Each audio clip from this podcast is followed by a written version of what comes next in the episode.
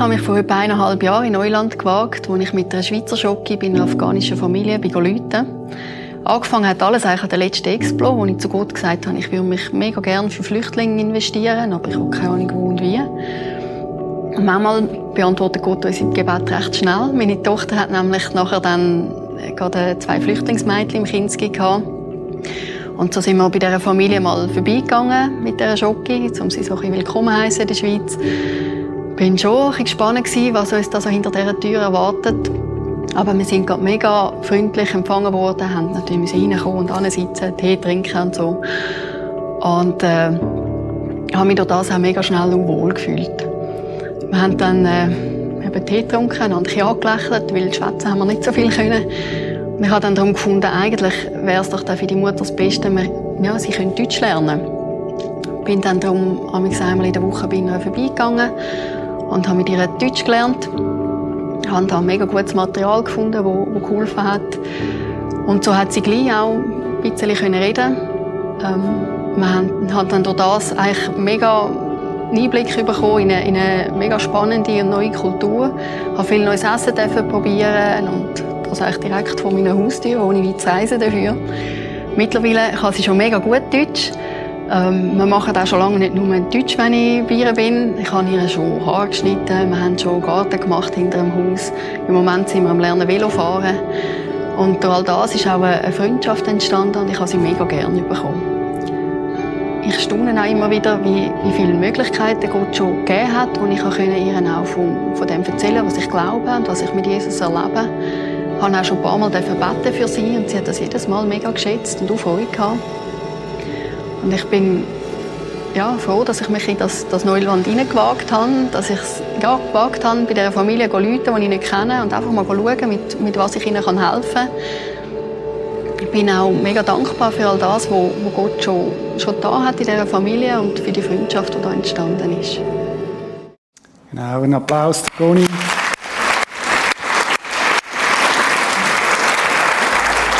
Mega toll. Goni Löffel, wo etwas Neues gewagt hat. Wir sind in dieser Serie Hoffnungsträger. Hashtag Hoffnungsträger, wenn du neu dazugekommen bist oder heute vielleicht Gast bist. In dieser Serie geht es darum, was wir als Christen eine Hoffnung haben und so die Frage, wie können wir die Hoffnung anderen Menschen weitergeben. Bei der Goni hat das angefangen mit einer einfachen Schweizer Schocke. Und wir sind darum da, weil wir möchten lernen von Jesus. Als Jesus-Nachfolger, als Jünger von ihm, sind wir unterwegs und wir sind nie fertig, sondern wir möchten lernen, was es heißt, Hoffnungsträger sein. Wenn das neu ist für dich oder du kein Jesus-Nachfolger bist, darfst du zurücklehnen, ganz entspannt, einfach dabei sein, geniessen und mal schauen, was die da schwätzen. Äh, toll, dass du auf jeden Fall auch da bist. Ich möchte euch heute Morgen etwas lernen. Ich habe gedacht, ich möchte euch heute Morgen ein bisschen lernen, Tennis spielen. Ich weiß nicht, wer von euch spielt Tennis. Hat es ein paar? Da vorne hat es gerade ein paar. He? Sehr gefährlich. Äh, genau. Und ich habe mir überlegt, äh, wer könnte uns am besten lernen, Tennis spielen? Ich habe mir so ein bisschen Gedanken gemacht und ich habe gedacht, äh, es müsste jemand sein, der wirklich richtig gut ist. Ich meine, richtig, richtig gut. Und wenn wir jetzt keine keinen Aufwand müssten scheuchen und alles Geld von der Welt hätten, ist klar, dann würden wir einen einladen, oder? Äh, vielleicht äh, der da. Ich weiß es nicht. Äh, vermutlich nicht, natürlich. Nein, wir würden den Roger natürlich einladen. Und äh, wir würden ihm sagen, er will ja übrigens in die Nähe zügeln. Ich weiß nicht, ob wir das gelesen haben. Er sucht sich da irgendein Land. Und ich habe gedacht, wenn der in die kommt, haben wir ein paar Probleme gelöst, oder? Äh, ich mache jetzt mal eine Predigt über ihn und dann äh, vielleicht reizt ihn das dann zu kommen wir würden vom Meister persönlich lernen, oder? Stellt euch mal vor, er würde jetzt da ins Prisma kommen und, und äh, er kommt jetzt dann, nein, er ist, er ist jetzt New York, oder? Scheint äh, wo er morgen, ich glaube, morgen fängt es an, Flashing Meadows Turnier. Aber wir könnten vom Meister lernen. Wir würden den Besten nehmen, den wir haben. Und ich, um das geht es auch in dieser Serie, dass wir nicht möchten vom besten Tennisspieler lernen, sondern vom Meister persönlich, von Jesus. Stellt euch mal vor, wir können heute Morgen bei Jesus in die Schule gehen, als seine Jünger, als seine Nachfolger. Und wir können von ihm lernen. Von ihm lernen, wie er mit Menschen redet, die ihn noch nicht kennt haben. Von ihm lernen, wie er das Reich Gottes in die Welt bringt. Und lernen von ihm auch, wie er mit Menschen Gespräche führt. Um das geht es heute Morgen. Jesus sagt nämlich selber von sich, lernt von mir. Lernt von mir ist ein Auftrag an Jesus Nachfolger. Lernet von mir. Ist ein Lebenslang. Wir sind ein Leben lang Jünger. Jünger heißt eigentlich Lehrling.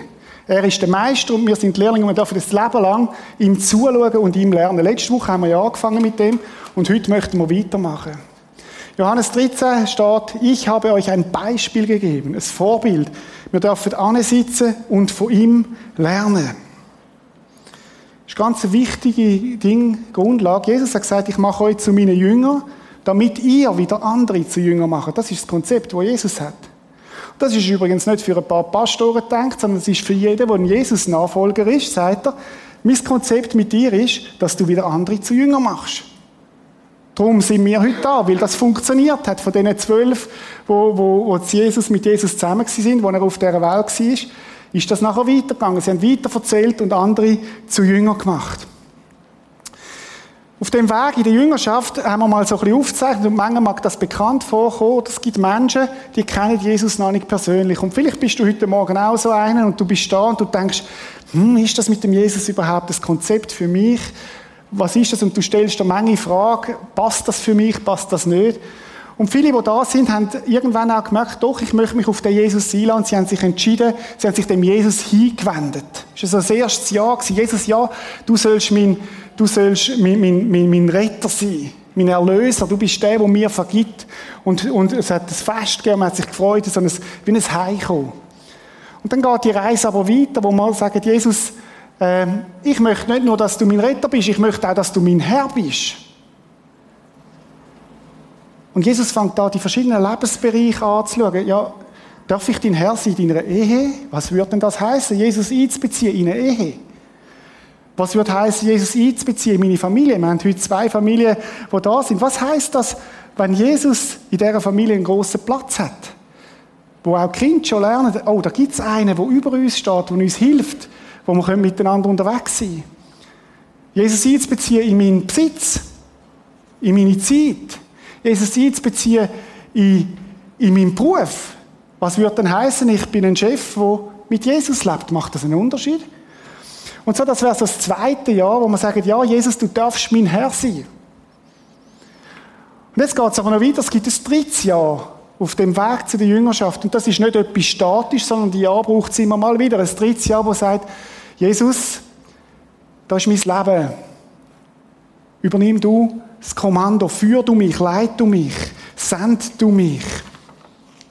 Das sind so die drei Jahre und du kannst dir mal selber überlegen, wo du bist auf, der, auf dem Weg mit Jesus. Und in dieser Serie geht es eigentlich darum, bewegen wir uns etwa da, wo wir sagen, ja Jesus, mein Leben soll dir sein, du darfst mit meinem Leben machen, was du willst. Weil ich glaube, es ist das Beste, was mir passieren kann. Jesus, in Jesaja 6 sagt Gott, wen soll ich senden? Wer will unser Bote sein? Das ist eine Frage, wo Gott auch heute Morgen dir stellt. Uns stellt. Wer ist es, der sagt, ich lasse mich senden, ich will, ich will bereit sein für das, was Gott mit meinem Leben zu tun hat. Und ich kann euch sagen, da wird es richtig spannend. Oder wenn Leute sagen, Christ ist doch etwas Langweiliges, da muss ich und weiß ich nicht, und ich muss killen, und uh, uh, uh. Sag ich, nicht verstanden. An dem Punkt, wo du sagst, Jesus, übernimm du die Regie in meinem Leben, send mich, da wird es richtig ein Abenteuer. Und dann sagt Jesaja, hier bin ich, sende mich, rief Jesaja. Ich weiß nicht, ob das du auch kannst sagen, dort wo du stehst. Da bin ich, send mich. Hoffnungsträger, zweiter Teil. Letzten Sonntag haben wir uns auseinandergesetzt mit der Geschichte, wo Jesus äh, den Jünger gesagt hat, gebe dir diesen 20.000 Leuten zu essen. Fünf Fisch, zwei Brot haben sie gehabt. Sie sind völlig überfordert gewesen. Und wir haben uns gefragt, warum trainiert seine, Jesus seine Jünger so? Warum, warum macht er das? Und wir haben überlegt, könnte sein, dass es Training ist, damit sie sich später, wenn er nicht mehr da ist, lieblich, sondern durch seinen Geist äh, da ist, dass sie sich erinnern, halt einmal, er hat gesagt, ich bin immer bei euch. Und mir ist gegeben alle Macht im Himmel und Gewalt. Ihr müsst es gar nicht allein machen, sondern ihr dürft es mit mir zusammen tun. Und dann wird es ein Abenteuer und dann wird es auch entlastet. Gibt es auch eine Entlastung. Heute Morgen möchten wir weitergehen in dem. Wir sind Lernende heute Morgen. Und wir möchten uns fragen, der große Meister, nicht der Roger Federer, sondern der große Meister, Jesus Christus, wie hat denn er mit Menschen geredet? Oder vielleicht hast du das auch schon überlegt, morgen am Job und, und überhaupt, wie rede ich denn mit Menschen über meinen Glauben? Glaube ist ja Privatsache, über das redet man doch nicht. Das ist ein Tabuthema, immer noch. Aber wir wollen lernen bei Jesus, wie hat er das gemacht? Und ich habe mir so überlegt, wie wäre das, wenn du und ich einen Unterschied könnten machen im Leben von anderen, wo, wo bis in die Ewigkeit hineingehen. Weil wir gelernt haben vom Meister, was es heißt, wie können wir umgehen. Ich möchte euch einen Bibeltext vorlesen. Und der Bibeltext ist ein länger, darum habe ich mich entschieden, ich lese ihn euch einfach vor. Und es geht darum, nicht jetzt Details in dieser Geschichte zu hören, sondern einfach mal die Geschichte zu verstehen. Manche, manche kennen sie schon. Und ich lese euch vor, wie ich meinen Kind beim, früher habe ich das Bilderbuch gehabt, oder wenn ich Kind würde ich euch auch empfehlen, jeden Abend eine Geschichte erzählen. Und ich werde nichts auslassen, weil wenn du als Vater eine Seite weglässt, Kind merkt es sicher, oder? Also ich werde euch die ganze Geschichte zumuten heute Morgen, aber hört, hört mal an und mit dieser Brille, wie hat Jesus Gespräche geführt mit Menschen? Ich lese aus dem Johannes 4, 4 bis 29. Sein Weg führte durch Sichar, eine samaritanische Ortschaft, in deren Nähe das Feld lag, das Jakob einst seinem Sohn Josef gegeben hatte. Und wo sich auch der Jakobsbrunnen befand. Es war um die Mittagszeit, müde von der Reise, hatte sich Jesus an den Brunnen gesetzt. Seine Jünger waren in den Ort gegangen, um etwas Essen zu kaufen. Das mal sind es clever gewesen, oder sind schon früher gepostet und denkt, das wird uns nicht wieder passieren. Da kam eine samaritanische Frau zum Brunnen, um Wasser zu holen. Jesus bat sie, Gib mir zu trinken. Überrascht fragte die Frau, wie kannst du mich um etwas zu trinken bitten? Du bist doch ein Jude und ich bin eine Samaritanerin. Jesus antwortete, wenn du wüsstest, worin die Gabe Gottes besteht und wer es ist, der zu dir sagt, gib mir zu trinken, dann hättest du ihn gebeten und er hätte dir Quellwasser gegeben, lebendiges Wasser. Herr, wandte die Frau ein, Du hast doch nichts, womit du Wasser schöpfen kannst. Und der Brunnen ist tief. Woher willst du denn dieses lebendige Wasser nehmen? Bist du etwa mehr als unser Stammvater Jakob, der uns diesen Brunnen gegeben und uns selbst von seinem Wasser getrunken hat? Und, und er und seine Söhne und seine Herden? Jesus gab zur Antwort, jeder, der von diesem Wasser trinkt, wird wieder Durst bekommen.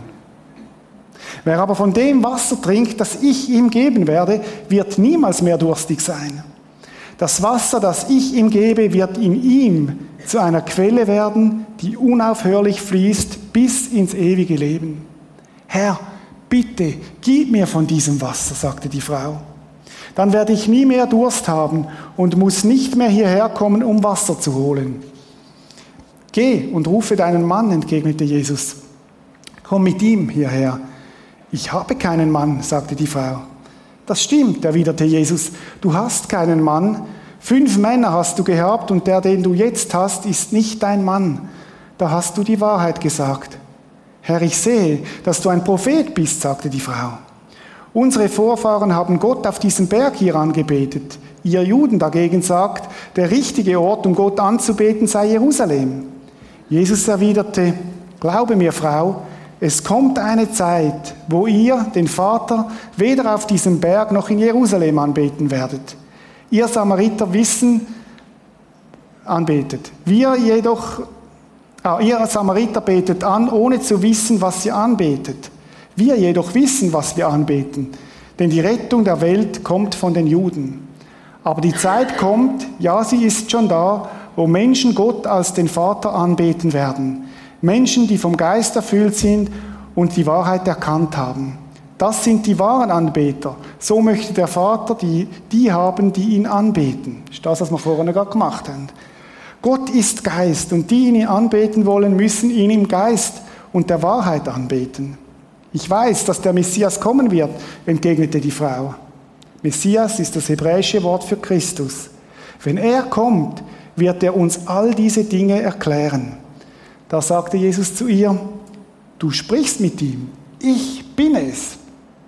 In diesem Augenblick kamen seine Jünger zurück. Die haben immer das Flair, im richtigen Moment aufzutauchen, oder? Sie waren erstaunt, Jesus im Gespräch mit einer Frau anzutreffen, doch keiner wagte ihn zu fragen, was er von ihr wolle oder worüber er mit ihr redete.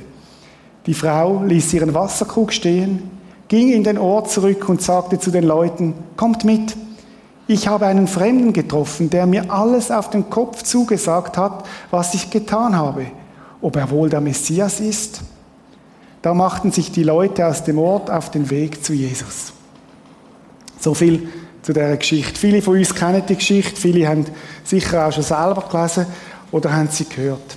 Eigentlich eine ganz normale Alltagsgeschichte, wie sie überall könnte vorkommen.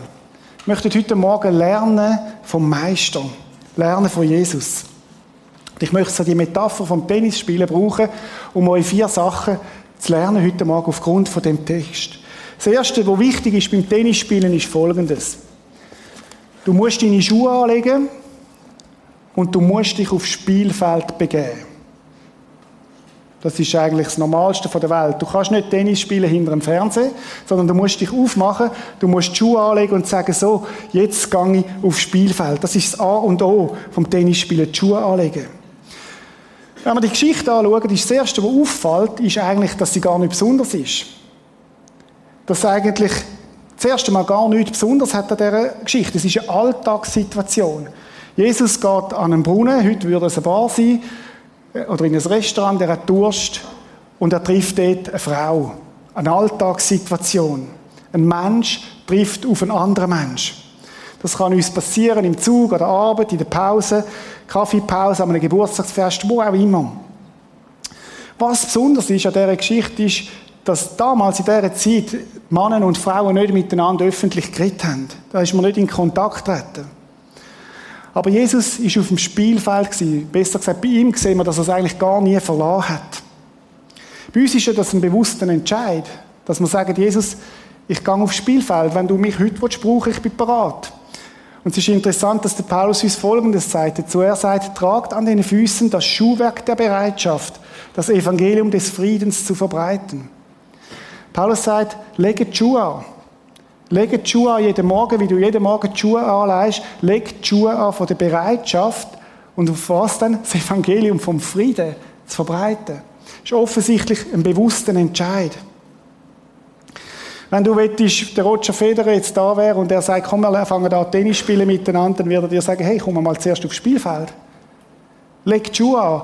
Hinter dem Fernsehen kannst du es nicht lernen. Komm, komm ab ins Game. Mach dich bereit fürs Spiel. Komm, komm rein. Ich selber finde es etwas vom Spannendsten. Ich habe es vorhin gesagt, ein Abenteuer mit Gott unterwegs zu sein und zu sagen, Gott, da bin ich, ich bin bereit. Brauchst du mich heute? Ist bei mir nicht so, dass das einfach automatisch so läuft, sondern ich muss mich bewusst entscheiden. Das ist übrigens auch, wenn du Pfarrer bist, nicht einfach so. Sondern ich will mich entscheiden und sagen, Gott, wenn du mich heute willst brauchen ich bin bereit, dass ich meine Schuhe lege an. So ist es passiert vor drei Wochen. Ich bin an einem Geburtstagsfest eingeladen gewesen. Da hat es einen jungen Mann gehabt, sehr äh, politisch interessiert, man hat gute Diskussionen geführt. Er, er setzt sich sehr für Gerechtigkeit ein und Welthandel und all die großen Themen. Und irgendwie sind wir so ins Gespräch und ich habe ihn gefragt, du liest sicher auch viel. was liest du denn? Hat gesagt, ja, er liest gerne Biografien. Und dann hat er mir gesagt, er hat Biografien, die er schon gelesen hat und so. Und, und dann hat er mir gesagt, ich habe eine Biografie, habe ich gerade kürzlich gelesen, Martin Luther King. Und schon sind wir im Gespräch gewesen. Hochspannend. Ich habe vor dem Geburtstag gesagt, Jesus, wenn du willst, ich bin parat. Brauch mich. Und wir haben ein super gutes Gespräch über Martin Luther King. Und dann habe ich gesagt, eine Biografie solltest du unbedingt noch lesen du, der interessiert bist, so über, über, über Gerechtigkeit und Ungerechtigkeit und so. dann hat er gesagt, ah, du meinst sicher die von Gandhi? Und ich gesagt, ja, fast, fast. äh, lies mal die Biografie von Jesus Christus. Ja, wo kann man die kaufen? Und ich gesagt, eine Bibel. Und dann hat er, hast du gemerkt, oh, eine Bibel, uh, hat gerade ein bisschen Angst bekommen. Aber gesagt, hey, lies mal die Geschichte von Jesus. Wenn du einen Mann willst kennenlernen willst, der die Welt wirklich auf den Kopf gestellt hat, dann musst du Jesus-Geschichten lesen. Fang an, die Biografie zu lesen. Und so haben wir ein Gespräch gehabt. So sind wir ins Gespräch hineingekommen. Und ich glaube, Jesus hat auch, er ist auf das Spielfeld gekommen. Und interessant ist ja bei Jesus, wenn wir jetzt die Geschichte anschauen mit dieser Frau, er hat die Frau abgeholt, wo sie ist. Er hat nicht gesagt, du musst jetzt irgendwo da hinkommen, sondern es war ganz alltäglich. Gewesen. Und was auffällt bei Jesus ist, er hat, hat ein paar Brücken geschlagen. Das erste ist, mit einer Frau zu reden, das ist damals unüblich gewesen. Für Jesus ist das kein Problem gewesen. Die Frau ist für ihn ein Mensch gewesen. Und zweite, die zweite Gabe, die er überwunden hat, ist ein kultureller Gabe. Es ist ein Samaritaner. Jetzt muss man wissen, ein Jude, wenn ein Jude eine Samariterin sieht, hat er gerade weggeschaut. Ein Jude hat nichts zu tun mit dem Mischvolk. Aber Jesus hat gesagt, nein, nein, das ist nicht zuerst eine Samariterin, sondern es ist ein Mensch. Es ist ein Mensch. Ich weiß nicht, ob es bei dir gewisse Volksgruppen gibt, wo du weglaufst oder wo du, wo du, vielleicht, äh, wo du vielleicht Mühe hast mit ihnen. Bei Jesus, er hat Brücken geschlagen. Er hat, ist ein Brückenbauer gewesen. Und er ist diesen Menschen und auch dieser Frau nicht mit Vorurteil begegnet, sondern er hat sie gesehen als ein Gegenüber. Das ist übrigens bis heute so. Jesus schaut weder deinen ethnischen Hintergrund an, noch deinen sozialen Hintergrund, noch ob du reich oder arm bist, sondern Jesus schaut dich als Mensch an. Der erste Punkt ist, begib dich aufs Spielfeld und bist offen für die Impuls vom Heiligen Geist. Und da finde ich das Christsein extrem spannend. Wirklich spannend. Aber es braucht einen bewussten Entscheid. Ich lege, ich lege die Schuhe an und ich begib mich aufs Spielfeld. Gehen wir einen Schritt weiter. Wenn du ins Spiel kommen willst, also wenn du willst anfangen zu spielen, dann musst du einen Ball haben und du fängst an spielen. Bist du bereit? Und jetzt kann ich schauen, entweder spielt er mit mir nicht mit oder nicht. Das ist die Frage. Er will nicht. Also wir spielen nicht. Das Spiel ist fertig. Ganz einfach. Aber spielen mal zurück. Oder jetzt können wir anfangen zu spielen. Und wenn ich dir jetzt meinen zweiten Schläger gebe, hätten wir Spaß miteinander und könnten ganz Gottesdienst spielen. Machen wir aber nicht. Aber das Bild ist, fang an, indem du einen Ball ausspielst. Und genau das macht Jesus da. Jesus steigt ein in das Gespräch, indem er eine Frage stellt. Er sagt nämlich, da kam eine Samariter aus der nahegelegenen Stadt zum Brunnen, um Wasser zu holen, und Jesus bat sie, gib mir etwas zu trinken. Oder man könnte auch übersetzen, hättest du mir bitte etwas zu trinken? Also Jesus stellt eine Frage. Wenn du wissen willst, ob dein Gegenüber parat ist, mit dir zu spielen, musst du einen Ball zuspielen. Stell ihm eine Frage, musst ihn, ihn fragen, ob er überhaupt mitspielen will, ob er überhaupt auch offen ist für ein Gespräch, ob er parat ist, mit dir, mit dir in ein Spiel hineinzukommen. Wenn er sagt Nein, auch gut. Wenn er sagt Ja, merkst du, dass das kannst weitergehen. Ich habe das in der Ferien so gemacht. Ich bin am Morgen auf den Monte Lema raufgelaufen. Wunderschöne Aussicht, wenn man da oben ist, oder? Äh, man hat etwa zwei Stunden, wenn man schnell ist. Ich habe meinen eigenen Rekord unterbieten. So ein bisschen ehrgeizig und habe es auch geschafft. Bin oben angekommen, dann hat es ein grosses metallisches Kreuz. Alle, die schon dort oben waren, kennen das. Und es war heiß. Und dann bin ich einfach in den Schatten von dem Kreuz gelegen. Da habe ich gefunden, das ist eine gute Symbolik. Ich, ich liege jetzt dort hin. Und dann höre ich, wie hinten an mir ein bayerisches Ehepaar sich freut an dieser wunderbaren Aussicht da oben. Ganz normal. Und ich habe gesagt, Jesus, ich habe die Schuhe angelegt am Morgen, ich bin bereit. Ich spiele jetzt denen mal einen Ball zu. Und habe gesagt, ist die Schöpfung nicht wunderbar? Das ist relativ simpel, oder? Und wisst ihr, was passiert ist? Die haben nicht mit mir reden die haben keinen Bock gehabt, mit einem verschwitzten Schweizer irgendein Gespräch zu führen. Und dann habe ich gemerkt, okay, die wollen nicht. Und alles ist gut und ich bin wieder gar nicht liegen. Aber ich habe es wenigstens probiert. Ich habe probiert, ins Game zu kommen. Ein anderes Mal könnte es auch anders gehen. Anders habe ich es erlebt vor ein paar Monaten. Marlies und ich sind äh, auf Worms eingeladen gewesen, äh, für einen, für einen Dienst in der Allianz. Habe ich Gottesdienst gehabt und Schulungen dort in Worms. Das ist dort, wo der Luther den Reichstag hat. Und ich habe am Morgen, bevor wir in den Zug gestiegen sind, habe ich genau das gesagt, Jesus, ich lege die Schuhe an. Wenn du irgendetwas vorhast heute, ich bin parat. Zugegeben, ich habe noch ein gutes Predigtbeispiel noch gebraucht. Nein, ist nicht wahr. Ich, bin, ich habe die Schuhe angelegt und habe einfach gesagt, ich bin parat, Jesus, wenn du, wenn du mich brauchst. Und dann bist du im Zug auf Worms und dann ist es auch wieder ein älteres Ehepaar eingestiegen. Und ich habe gemerkt, habe ich gesagt, Jesus, ist, nein, ist nicht gut. Also, ist nicht gut. Schon gut, aber es ist nicht, ist nicht dran, irgendein Gespräch anzufangen. Stunden später, Freiburg, steigen zwei Männer ein. Etwa ein 65-jähriger gesetzter Mann und eine sehr ruhige Person und etwa ein, ein 30-jähriger, sehr nervöse Person sind eingestiegen. Und dann habe ich gedacht, also gut, ich versuche, ins Spiel, ins Game zu kommen.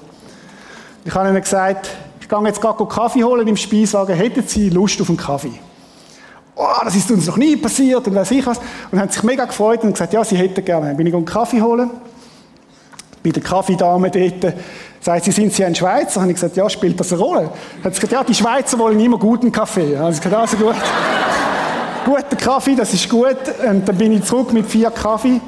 In der Zwischenzeit hat der eine mit dem Alice ein Gespräch angefangen, weil sie ein Buch äh, am Lesen war über äh, Leiterschaft. Und ähm, auf jeden Fall äh, bin ich zurückgekommen und habe ihnen den Kaffee gegeben und sie haben mega Freude gehabt und haben dann wollen zahlen. Und ich gesagt, nein, auf keinen Fall. Und hat er gesagt, das ist mir in meinem ganzen Leben noch nie passiert. Und ich gesagt, so schön. Und ich darf der Erste sein, der ihnen einen Kaffee schenkt. Das ist manchmal äh, eigenartig, oder? Mit, mit wenig kannst du viel erreichen. Und dann habe ich, dann, habe ich gemerkt, okay, sie ist gesprochen. Jetzt der zweite Ball. Dann habe ich sie gefragt, was sind sie für Beruf? Hat der ältere 65er gesagt, ich bin Pfarrer. Und dann habe ich gesagt, ah, lustig. Das ist ja lustig, dann sind wir schon Zweite. Und dann habe ich gesagt, und Sie sind sicher kein Pfarrer, oder? Zum, zum anderen. Dann hat er gesagt, nein, ich bin Magier. Dann habe ich gesagt, ah, spannend. Dann habe ich gesagt, spannend, Sie machen sicher so Zaubertrick, könnten Sie uns da nicht einen zeigen? Und sagt, nein, ich bin Magier.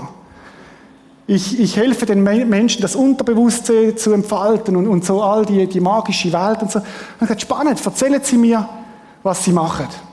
Ich gesagt, ja, gehst gerade an ein Seminar über das, wo er gäbe und so. Und dann habe ich gesagt, ja, ich gehe auch an ein Seminar. Und so sind wir ins Gespräch. Eine, Viertelstunde haben wir geredet miteinander. Kurz bevor sie ausgestiegen sind, habe ich gesagt, darf ich noch für sie beten? Ich habe gedacht, probieren kannst du es, den Ball wieder spielen. Sagt, oh, gerne. Ist mir noch nie passiert, dass jemand für mich betet. Dann habe ich gesagt, dann hat der Pfarrer, wo hinten sein Buch hat, plötzlich schaut drauf und sagt, da mache ich auch mit. Und dann haben wir dann haben wir in dem Zug gebetet miteinander. Wir haben noch die E-Mails austauscht. Ich habe gesagt, wenn er mal in der Schweiz ist, soll er vorbeikommen, ich will ihn, äh, und, und so weiter. Alles hat angefangen mit einem einfachen Ball zu spielen. Einen Kaffee offerieren. Mit einem einfachen, mit einem einfachen Einstieg. Ganz einfach angefangen. Die Geschichte ist dann noch weitergegangen. Drei Wochen später komme ich ein Mail über von ihm von dem Magier und sagt, könnten Sie bitte Ihr Gebet wieder zurücknehmen? Das beeinträchtigt meinen Dienst quasi so. Und dann das spannend. Und dann haben wir geschrieben, das wäre ein magisches Verständnis. Ich kann es nicht zurücknehmen, weil ich eine Beziehung zu Gott lebe. Das ist eine Beziehung. Oder was ich will sagen, angefangen hat es mit einer einfachen Frage, darf ich Ihnen einen Kaffee geben? Jesus macht das in dem Gespräch. Er, er stellt der Frau eine Frage, darfst du mir, könntest du mir ein bisschen Wasser geben? Oder wenn man mit Menschen redet, wo Gott nicht kennen, dann müssen wir uns bewusst sein, was im Korinther steht. Der Mensch kann mit seinen natürlichen Fähigkeiten nicht erfassen, was Gottes Geist sagt. Für ihn ist das alles Unsinn. Denn Gottes Geheimnisse erschließen sich nur durch Gottes Geist. Ist doch vielleicht auch schon so gegangen. Menschen haben Mühe, das zu verstehen. Sie kennen das nicht, über geistliche Sachen zu reden. Der von Gottes Geist erfüllte Mensch kann alles beurteilen. Er selber aber ist keinem menschlichen Urteil unterworfen.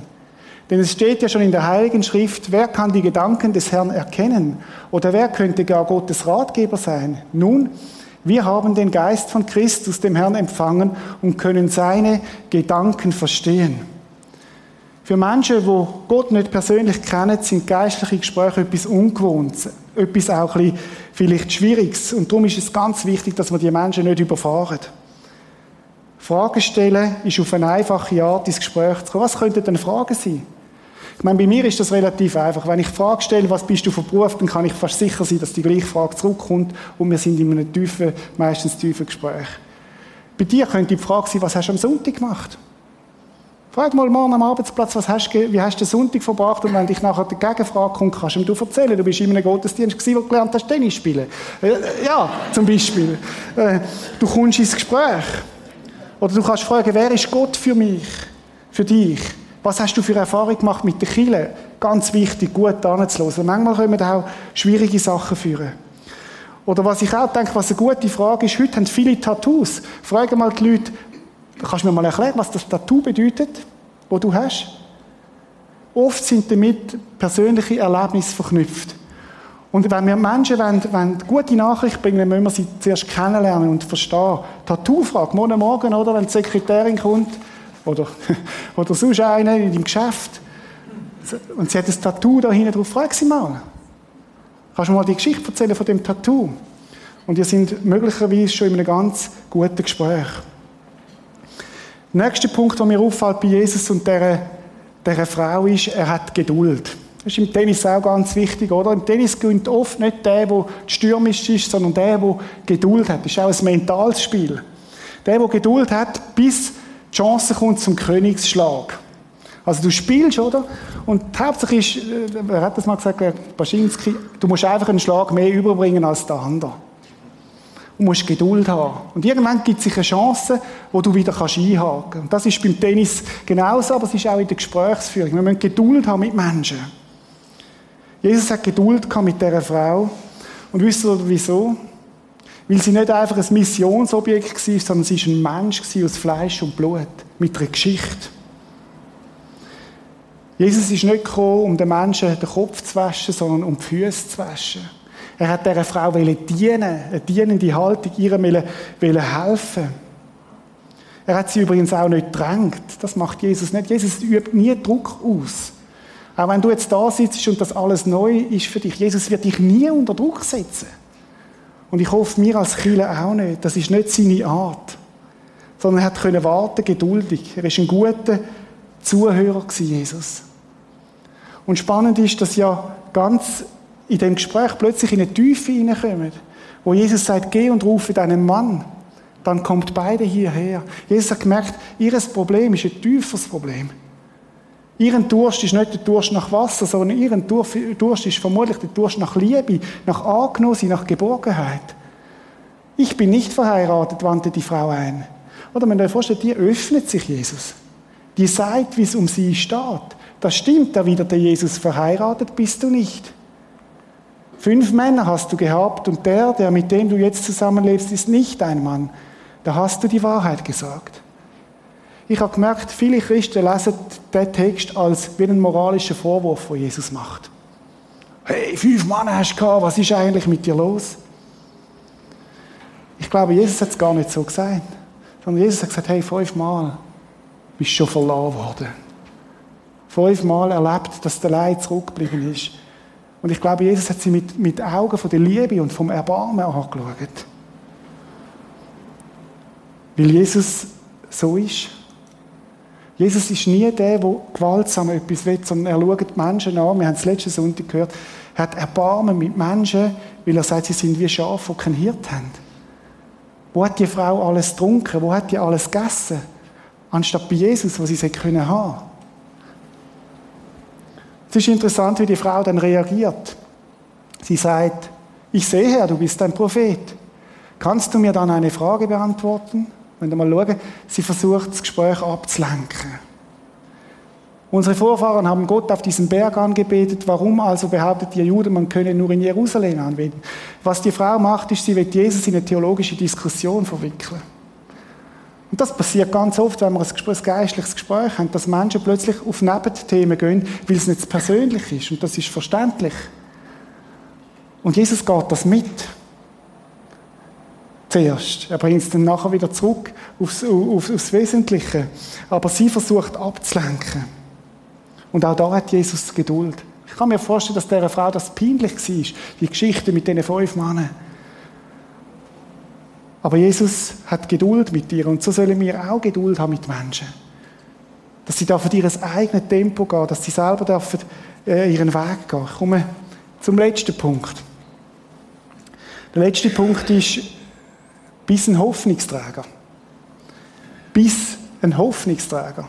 Jetzt kann man sagen, okay, da hinkt das Bild vom Tennis, oder? Ich bin doch kein Hoffnungsträger. Wenn, ich, wenn wir aber den Roger Federer anschauen, dann ist der für uns Schweizer sehr wohl ein Hoffnungsträger. Jedes Mal, wenn er spielt, oder, haben wir Schweizer das Gefühl, jetzt gewinnen wir. Und das hoffen wir ja auch jetzt in New York, Flashing Meadow. Er ist zwar nicht Favorit offiziell, aber wir denken eigentlich, wir haben eine gute Hoffnung für ihn. Und wenn er auf dem Platz ist, haben wir Hoffnung. Und ich glaube, das ist das, was Gott für jedes von uns vorgesehen hat, dass wir Hoffnungsträger sind für andere. Was Jesus macht bei dieser Frau, wenn wir mal schauen, er gibt dieser Frau Hoffnung. Und spannend dunkelt mich, dass er dieser Frau nicht einfach eine, eine, generelle Hoffnung gibt, so wie wir Christen das könnten machen, sagen, du wirst leben nach dem Tod, sondern er wird ganz spezifisch. Und ich glaube, wir müssen lernen, auch als Christen, was heißt Hoffnung geben in eine ganz spezifische Situation hinein. Jesus sagt nämlich hier, wenn du wüsstest, was Gott dir geben will und wer dich hier um Wasser bittet, würdest du mich um das Wasser bitten, das du wirklich zum Leben brauchst, und ich würde es dir geben. Jesus blieb in dieser Metapher hinein. Er braucht das Bild, um, um ihr das zu geben. Und dann sagt er, wer von dem Wasser trinkt, das ich ihm gebe, der wird nie wieder Durst bekommen. Das ist ein mega, mega Versprechen, mega Hoffnung, die er gibt in die Situation hinein. Dieses Wasser wird ihm zu einer nie versiegenden Quelle, die ewiges Leben schenkt. Jesus sagt, bis jetzt hast du getrunken von Zisternen. Stehendes Wasser. Aber ich werde dir das lebendige Wasser geben, das fließt, wo in dir hinein zur Hoffnung wird. Jesus ist ein Hoffnungsträger für sie. Ich habe mich gefragt, wenn, wenn wir mit Menschen im Gespräch sind, was geben wir ihnen für Hoffnung?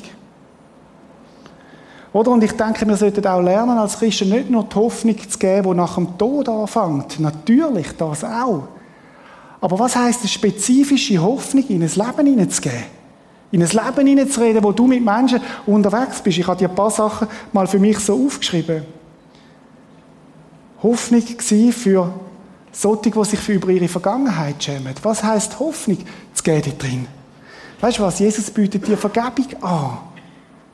Wo er sagt, er nimmt die Schuld und rührt sie ins tiefste Meer, dass dir nicht mehr angerechnet wird. Wenn deine Vergangenheit immer wieder raufkommt, dann heißt Hoffnung für dich, dass Jesus sagt, ich vergib dir. Und ich habe zahlt dafür. Ja, wie viel Mal vergibt denn der Jesus? Siebenmal, siebzig Mal. Das heißt unendlich. Ich darf immer wieder zu ihm. Meine Gnade ist jeden Tag neu für dich. Wenn du so da sitzt heute Morgen und sagst, ich habe eine Last von einem Rucksack, der mich immer plagt, dann will ich dir sagen, die Hoffnung für dich ist, dass Jesus gestorben ist am Kreuz und sagt, ich nehme die Schuld auf mich. Das ist die ganz konkrete Hoffnung. Was ist eine Hoffnung, wenn du morgen einem Menschen begegnest, der in einer Sucht steckt? Was ist die spezifische Hoffnung, die du ihm kannst geben kannst? Jesus liebt dich so, wie du bist. Und er kann befreien. Er sagt, wer den Sohn frei macht, der ist wirklich frei. Ob das sofort ist oder ein Weg ist, aber Jesus kann Kraft geben für das. Das ist Hoffnung. Menschen, die erschöpft sind, in einem Burnout sind, was ist die spezifische Hoffnung, die wir denen sagen können? Jesus sagt, kommt her zu mir alle, die ihr mühselig und beladen seid. Ich will euch erquicken.